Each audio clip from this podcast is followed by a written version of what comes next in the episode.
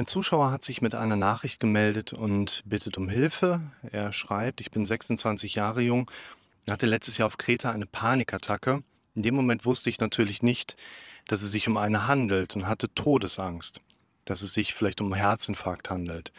Seitdem habe ich jegliche Symptome, natürlich auch die bekannte Ärzte-Odyssee durchgemacht. Nachdem ich mit der Thematik auseinandergesetzt habe und auch bei einem Psychotherapeuten war, bin ich natürlich so weit, dass ich eigentlich, Betonung eigentlich, dass es sich um eine somatoforme Störung handelt. Hier kann man vielleicht schon mal ein paar Infos mit reinstreuen. Zum einen ärztliche Abklärung immer ganz wichtig. Ich wurde jetzt vor kurzem im Livestream gefragt, was äh, ist denn eigentlich ärztliche Abklärung? Wie oft bedeutet das, muss ich zum Arzt gehen? Was macht der dann genau? Und da muss man jetzt einfach sagen, kann ich nicht sagen. Also Woher soll ich das wissen? Du hast einen Arzt, dem du vertrauen kannst, solltest, musst ein Stück weit. Und dann ist es natürlich so, dass du zum Arzt gehst und sagst, guten Tag, Herr Arzt, das ist mein Problem. Dann guckt er dich an und würde ja alleine schon beim, darauf sind ja Ärzte trainiert, beim Reinkommen durch die Tür sieht er dich ja schon und hat ja einen visuellen diagnostischen Befund, den er direkt erstellen kann. Wie ist dein Hautturger, Ernährungszustand, Muskelzustand, Übergewicht, Untergewicht, kachektischer Körpertyp äh, wie groß bist du? Bist du vielleicht genauso breit, wie hoch, wie tief? Dann weiß er auch schon, naja, muss man mal gucken. Und im Grunde genommen geht es natürlich darum, dass man je nach spezifischem Störungshintergrund oder Symptombild sehr individuell einfach schaut, was wird gemacht. Deshalb kann ich dir nicht sagen, was ärztliche Abklärung bedeutet. Ich kann dir aber sagen, dass wenn du zum Arzt gehst und der Arzt sagt, wir sehen bei dir keinen Hintergrund, dass da eine Störung vorliegt, die wir behandeln könnten oder sollten, dann sollten wir dieser Aussage erstmal vertrauen und dann eben auch dem Arzt wieder Platz im Wartezimmer machen, so nach dem Motto. Wenn dann im Kopf trotzdem die Befürchtungen kommen, ja, aber mein Kopf hat gesagt, was ist, wenn es doch was Schlimmes ist. Stell dir vor, du gehst in die Notfallambulanz und sagst, guten Tag, ich habe da Brustschmerzen. Ja, okay, setzen Sie sich bitte in die Warteschlange. Ja, aber mein Kopf hat gesagt, es könnte wirklich ein Herzinfarkt sein. Dann lassen die ja auch nicht alles stehen und liegen, nur um dich sofort zu behandeln, weil dein Kopf die Befürchtung hatte. Deine Befürchtungen sind nicht das maßgebliche Kriterium, dich vorzuziehen, sondern deine Symptomatik, die in der Regel vom Arzt oder auch vom Pflegepersonal immer sehr gut eingeschätzt werden kann. Und auch hier, ja, Panikattacken gehen mit dieser erlebten subjektiven Todesangst einher. Und es ist gut, dass er jemand schon beim Arzt war und es ist gut, dass er vielleicht auch schon mal jemanden Therapeuten, Psychotherapeuten hier jetzt kontaktiert hatte, der da schon mal so eine erste Einschätzung geben kann. Womit ich so ein bisschen Schwierigkeiten jetzt habe, ist natürlich nachzuvollziehen, was genau wurde dort besprochen und was bedeutet jetzt in dem Zusammenhang eigentlich, ich habe eine somatoforme Störung. Im Grunde genommen ist es ja eine sehr vage Überschrift nur, dass jemand körperliche Symptome ausbildet, die möglicherweise aus der Psycho kommen. Dann wären wir eben bei einer psychosomatischen Störung.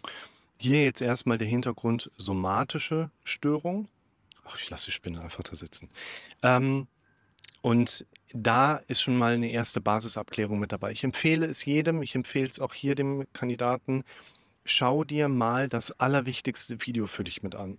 Ich verlinke das unten mit drin. Wenn ihr Interesse habt, schreibt mich mal an oder guckt auf meiner Selfie-Seite, Essential Course, alle essentiellen Dinge für den Start mit drin. Aber vor allen Dingen dieses allerwichtigste Video für dich, das hat schon so viel Inhalt, das hat schon so viel einfach an Erklärungsmöglichkeiten. Wer es noch nicht gesehen hat, schaut es sich an. Und wer es schon gesehen hat, muss es sich mindestens noch einmal anschauen, weil ich da so viel einfach reingepackt habe. Zwölf Jahre essentielles Wissens ist komplett da drin. Deshalb hier in diesem wichtigsten Video für dich sage ich ja genau das. Lasst es erstmal ärztlich abklären, dann können wir einen Schritt weitergehen und zum Beispiel hier jetzt sagen, wenn dein Kopf die ganze Zeit um die immer gleichen Inhalte sich kreist, dann kommt es möglicherweise von der mentalen Ebene. Der Arzt hat jetzt keine ja, äh, Eile, da eine weitere Behandlung bei dir zu machen. Also alles klar, wir gehen jetzt auf die mentale Ebene drauf. Betonung liegt auf somatoforme Störungen. Über die mittlerweile schlimmsten 14 Monate meines Lebens hinweg habe ich seitdem eine Handvoll Panikattacken mit Notruf gehabt und natürlich auch stetig verschiedene Symptome. Mittlerweile kann ich mich in unangenehmen, stressigen Situationen wie zum Beispiel Menschenmengen relativ gut beruhigen, aber habe dennoch mit Schwindel und so weiter zu kämpfen. Was für mich das Schlimmste ist, worum sich meine Frage auch dreht, was kann ich tun gegen die täglichen Symptome? Gehen wir gleich hin, kurzer Zwischenfazit nochmal von mir. Da werden Symptome beschrieben, die sehr viele Menschen kennen, wir als Betroffene in der Regel aber immer erstmal eine Art Exklusivitätswahrnehmung haben. Das heißt, du hast Symptome und du erlebst vom Kopf her Schwierigkeiten, negative Gedanken, Befürchtungsmuster, Sorgen etc. Und das Erste, was wir gefühlsmäßig dazu bekommen, ist quasi den Eindruck, ich habe da was, alle anderen kommen so gut durchs Leben, was ist denn bloß los mit mir? Ich kann dir aus meiner Erfahrung sagen, du bist damit nicht alleine, ganz im Gegenteil. Deine von dir erlebte Symptomatik ist sogar wahrscheinlich ein sehr typisches Phänomen einfach, was wir an aller Ecken und Enden tatsächlich bei den Leuten haben. Umso wichtiger finde ich es auch in solchen Videos hier einfach ein Stück weit Aufklärung zu betreiben. Also jetzt hier wirklich eine Basis mit anzubieten, wo du als Betroffener von mir gesagt bekommst, so wie es dir geht, so geht es deinem Nachbarn, deiner Nachbarin, den zwei Herrschaften, die da mit dem Hund spazieren gehen, den Leuten, die gerade hinter mir über die Brücke fahren, etc. pp. Und dieses Entmystifizieren, ganz wichtiger Prozess. Ich bin, kommen wir zu den Symptomen, fast dauerhaft müde, abgeschlagen und kraftlos. Immer wieder Palpitation, also das heißt quasi, dass das Herz so gefühlt gegen das Kinn schlägt und so weiter, sodass ich mir denke, das kann doch nicht psychisch sein. Wichtig, ganz wichtiger Faktor. Nicht du denkst, es kann psychisch sein, das macht dein Kopf im Automatikmodus. Und du hast es bisher immer nur so stehen gelassen, weil du vielleicht auch noch gar nicht wusstest, dass das alles im Automatikmodus kommt. Erkläre ich in den verschiedenen Videos, die unten mit verlinkt sind. Schaut euch übrigens auch dazu an, ist quasi da vorne vor einem Jahr entstanden. Warum das Aufschreiben so wichtig ist, um auch regelmäßig aus der Fusion rauszukommen, verlinke ich euch auch unten in der entsprechenden Videobeschreibung mit dazu. Denn es sind ja keine akuten Angstsituationen, sondern diese Symptome sind eben auch an einem schönen sonnigen Tag vorhanden. Das schmeißt mich immer wieder in diese Hypochondrie-Schiene zurück. Wie kann ich im Alter klarkommen? Liegen diese täglichen dauerhaften Symptome daran, dass ich unterbewusst immer noch ständig unter Stress bin. Ich bin mittlerweile so weit, dass ich überlege, Medikamente zu ordern. Äh, das ist übrigens keine schlechte Idee. Ob es eine gute Idee ist, das lassen wir auch mal außen stehen. Es kann in vielen Situationen eine sehr gute Hilfestellung sein, mit einer Medikation zu arbeiten. Ihr müsst aber auch bedenken, Medikamente verändern nicht unbedingt, wie ihr denkt und was ihr denkt. Und das solltet ihr eben auch komplementär dann noch mit dem Auge behalten. Die Frage hier drin nach den Symptomen Müdigkeit, Abgeschlagenheit, Kraftlosigkeit. Das sind halt immer wieder auch Phänomene, die sehr viele Hintergründe haben können, in der Regel unangenehm und ungefährlich sind. Es ist also auch hier wichtig, einmal zu trennen und zu sagen, dieserlei Symptome sind wahrscheinlich irgendwo mit der psychischen oder eben mentalen Ebene interagierend, aber gerade nicht so von Bedeutung, dass wir uns jetzt darum massiv kümmern müssten.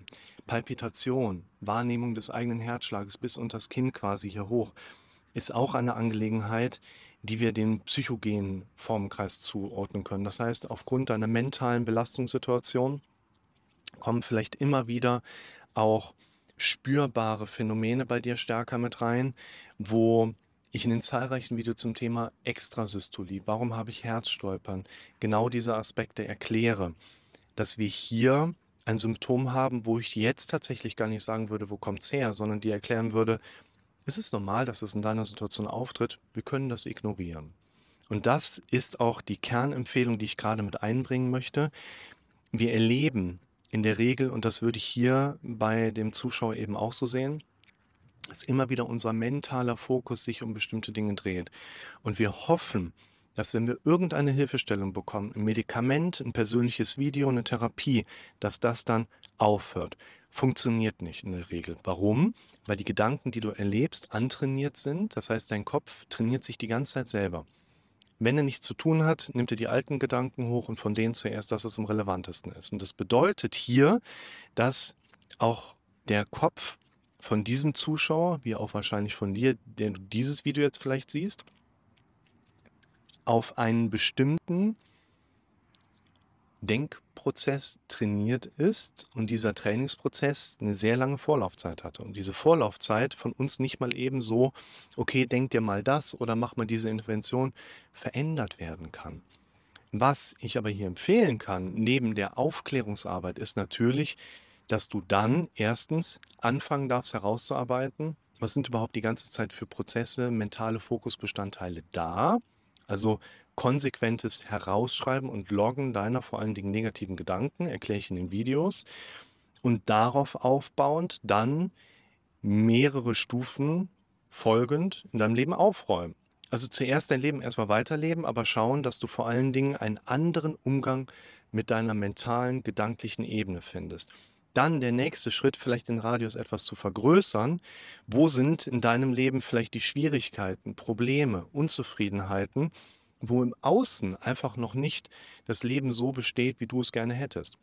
Du machst noch nicht den Job, den du gerne hast, du bist nicht mit einem Partner zusammen, den du gerne hättest, du hast nicht den, quasi die Wohnung, in der du gerne bist, du bist nicht an den Orten, wo du gerne arbeiten möchtest und so weiter und so fort. Und deshalb würde ich hier sagen, eine solche Fragestellung zeigt relativ konkret vielleicht auch die sehr unangenehme Situation eines Menschen, zeigt uns aber auch auf, dass wir nicht mal eben so einen Tipp geben können, der das alles revidiert, aber eine gute Grundlage, selbst in einem so kurzen Video wie jetzt hier, mit den ersten Tipps, Empfehlungen einfach aufgebaut werden kann, damit ein Mensch anfangen kann, sein Leben zu verändern. Und für den Zuschauer, der sich hier dieses Video geordert hat, gilt natürlich auch, du arbeitest dich in der ja, ersten Schritt jetzt erstmal durch das allerwichtigste Video für dich, dann durch den Essential-Kurs, dann durch das Video, warum Aufschreiben so wichtig ist, dann durch das Video, wie du auch auf einer körperlichen Ebene anfangen kannst, anders mit deinen Angstsituationen umzugehen.